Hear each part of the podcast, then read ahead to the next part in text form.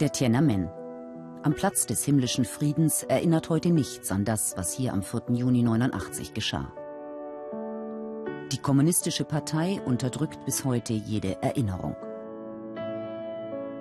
Dutzende Aktivisten und Kritiker wurden in den vergangenen Wochen festgenommen oder unter Hausarrest gestellt. Auch die Menschen, die wir für diesen Film interviewt haben. Bleiernes Schweigen liegt über dem Land.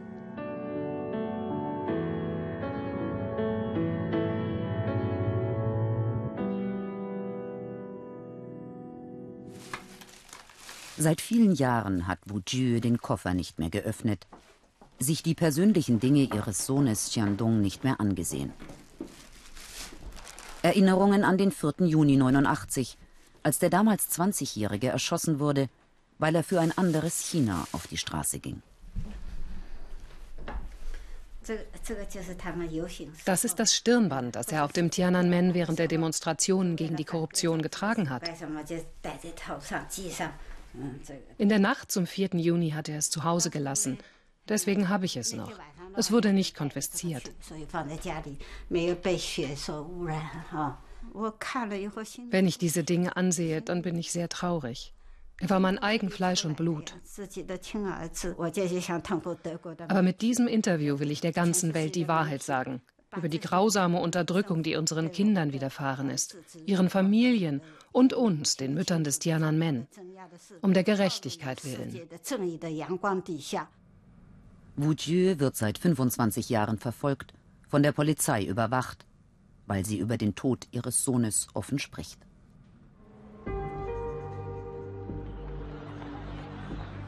Es beginnt alles ganz friedlich. Studenten betrauern den Tod Hu Yaobangs. Der liberale Reformer war von Deng Xiaoping abgesetzt worden. Bei den Studenten aber war Hu beliebt, weil er China in eine neue Zeit führen wollte. Erst sind es Tausende, dann Hunderttausende, schließlich Millionen, die überall im Land auf die Straße gehen. Friedlich demonstrieren sie gegen Korruption und für mehr Freiheit und Demokratie. Die Ereignisse von damals hat er immer wieder aufgeschrieben. Aber selbst diese privaten Tagebücher hat die Staatssicherheit konfisziert. Li Hai, im Sommer 89 Student an der Pekinger Volksuniversität. Wir hatten von Anfang an Ideale, für die wir demonstrierten, und wir hatten Forderungen an die Regierung. Wir wollten, dass das Verbot zur Gründung politischer Parteien aufgehoben wird. Wir wollten Pressefreiheit und ein Ende der Korruption. Und je mehr die Führung gegen uns vorging, umso mehr Unterstützung bekamen wir von der Bevölkerung. Mein Sohn hat ein großes Plakat entworfen, das die Arbeiter dazu aufrief, die Studenten in ihrem Kampf gegen Korruption zu unterstützen. Er hat die Arbeiter aus seinem Betrieb angeführt. Sie sind mit wehenden roten Fahnen auf die Straßen gegangen und haben die Studenten mit Essen versorgt.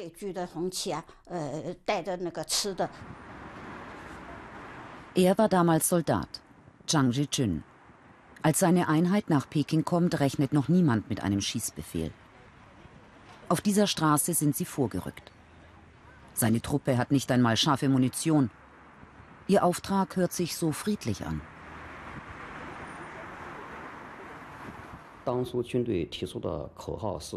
Sie haben uns gesagt, behandelt die Bürger wie eure Eltern und die Studenten wie eure Brüder und Schwestern. Ich war verwirrt. Wir alle hofften auf einen Wandel in China. Die Parolen der Studenten waren nieder mit der Korruption, Trennung von Macht und Geld, Demokratie.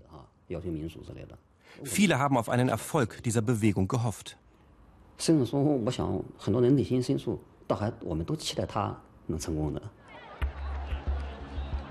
Die Stimmung zuerst entspannt, fast freundschaftlich.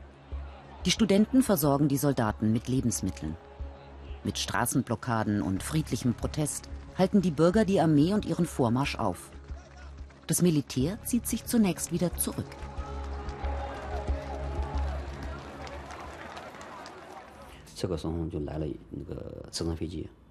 Dann kam ein Helikopter. Er flog ganz tief über uns hinweg und warf Munition ab. Wir haben unsere Gewehre geladen. Manche haben in die Luft geschossen und die um uns stehenden Menschen sind in Tränen ausgebrochen, weil sie wussten, dass es Blutvergießen geben wird.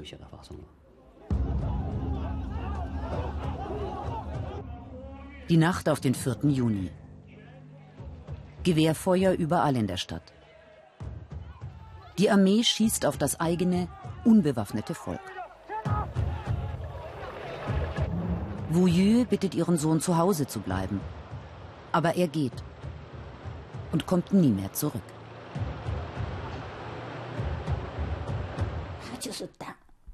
Sie haben eine Menschenkette gebildet, um die Armee bei ihrem Vormarsch aufzuhalten. Sie haben sich geweigert, den Weg frei zu machen. Dann haben die Soldaten das Feuer eröffnet und die in der ersten Reihe wurden getötet. Aber die in der zweiten Reihe haben nicht begriffen, was geschah. Sie dachten wohl immer noch, es seien nur Gummigeschosse.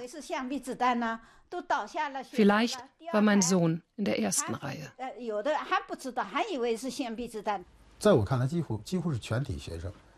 Wir Studenten waren darauf überhaupt nicht vorbereitet. Wir hatten vielleicht mal über Kriegsrecht gesprochen, das möglicherweise geschossen wird. Aber wir haben nie damit gerechnet, dass das tatsächlich passieren könnte.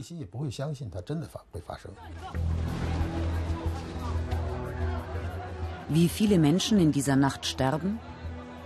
Bis heute ist das nicht bekannt. Bilder wie diese sind in China verboten, werden aus dem Internet gelöscht. Wu Chue findet die Leiche ihres Sohnes auf dem Hof hinter einem Krankenhaus.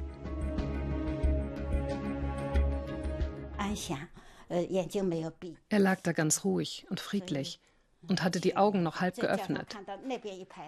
Neben ihm lagen andere Studenten und Zivilisten. Selbst kleine Kinder waren unter den Toten und alte Menschen, 60, 70 Jahre alt.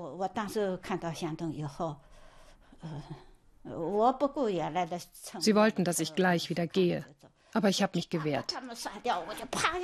Ich habe mich auf ihn geworfen, wollte ihn küssen und umarmen. Sie haben mich von ihm weggezogen, bevor ich ihn küssen konnte. Aber ich habe ihn wenigstens noch einmal umarmt. Auch Zhang Jijun lässt diese Nacht keine Ruhe. Als Soldat fühlt er sich schuldig, bis heute. Er will eine der Mütter des Tiananmen treffen, aber wegen der Überwachung ist das schwierig und gefährlich. Niemand in China soll über den 4. Juni sprechen. Dafür sorgt die Staatssicherheit.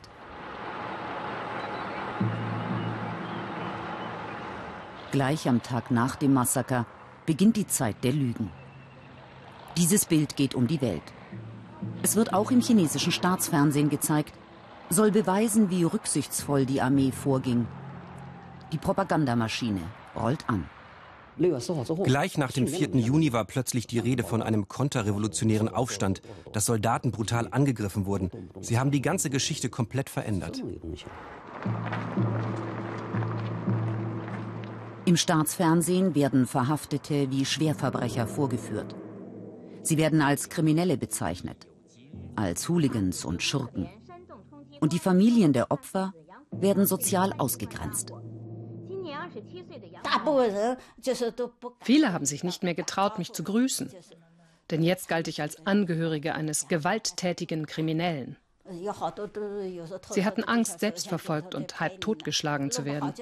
Es war ein Klima der Angst und des Terrors.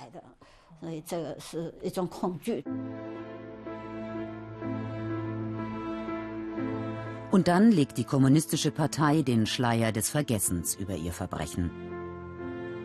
Es soll aus dem kollektiven Gedächtnis verschwinden. Wer daran erinnert, wird verfolgt. Wer Informationen an Ausländer gibt, wird wegen Verrat von Staatsgeheimnissen angeklagt. So wie Li Hai, der Student.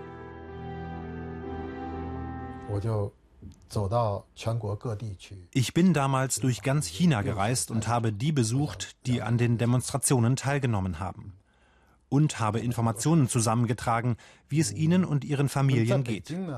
In Peking habe ich versucht herauszufinden, wer neben den bekannten Studentenführern unter den Zivilisten noch verhaftet worden war.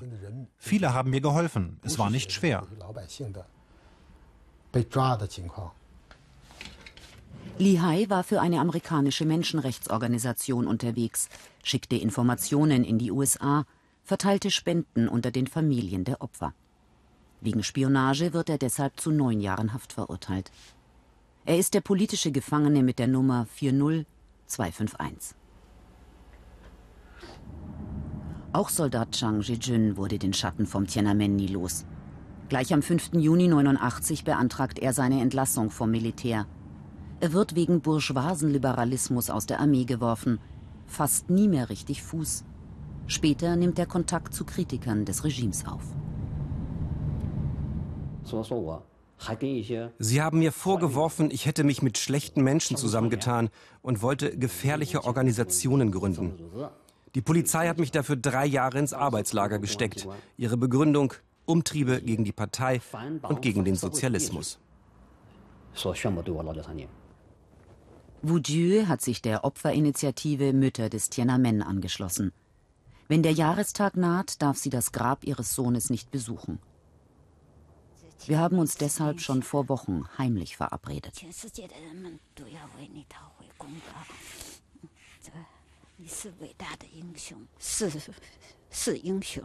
Du bist ein Held. Ich habe wieder in deinem Tagebuch gelesen und viel geweint. Eigentlich habe ich keine Tränen mehr, aber deine Worte berühren mich immer wieder. Ich bin stolz auf dich. Am Ende werden wir gewinnen.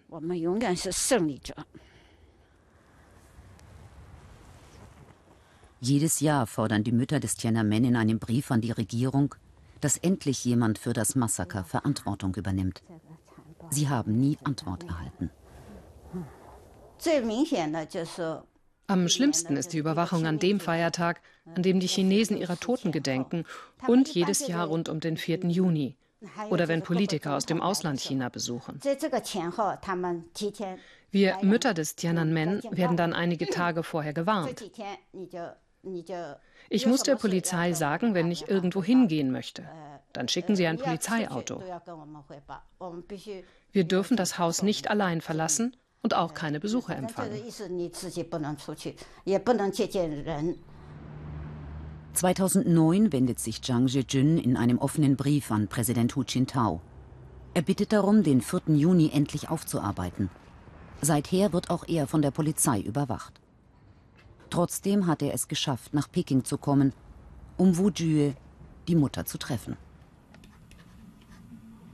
Die schreibt dieses Jahr an Xi Jinping. Obwohl auch dieser Präsident in den letzten Monaten Dutzende Aktivisten hat wegsperren lassen, gibt sie die Hoffnung nicht auf. Oh.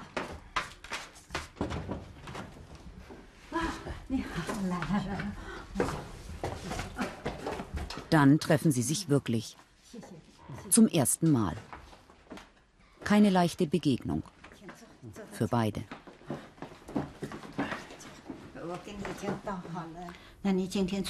War es schwer für dich, heute herzukommen? Nein, es ging schon. Solange ich mich unauffällig verhalte, will auch die Lokalregierung keinen Ärger und lässt mich in Ruhe. Ich weiß, wie schwer du es hast. Du bist allein. Wir dagegen sind immerhin eine Gruppe von Müttern. Dich verfolgen sie noch mehr, als sie es mit uns tun.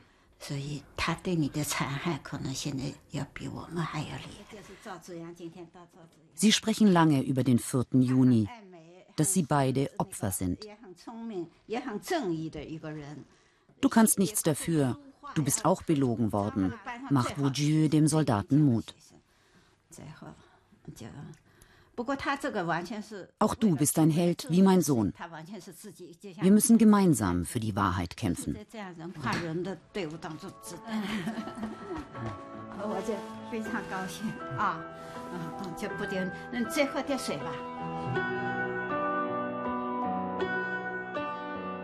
Jetzt zum Jahrestag wäre so eine Begegnung nicht mehr möglich. Die Mutter, der Soldat, der Student. Heute stehen sie unter Hausarrest. Und über dem Tiananmen liegt bleiernes Schweigen.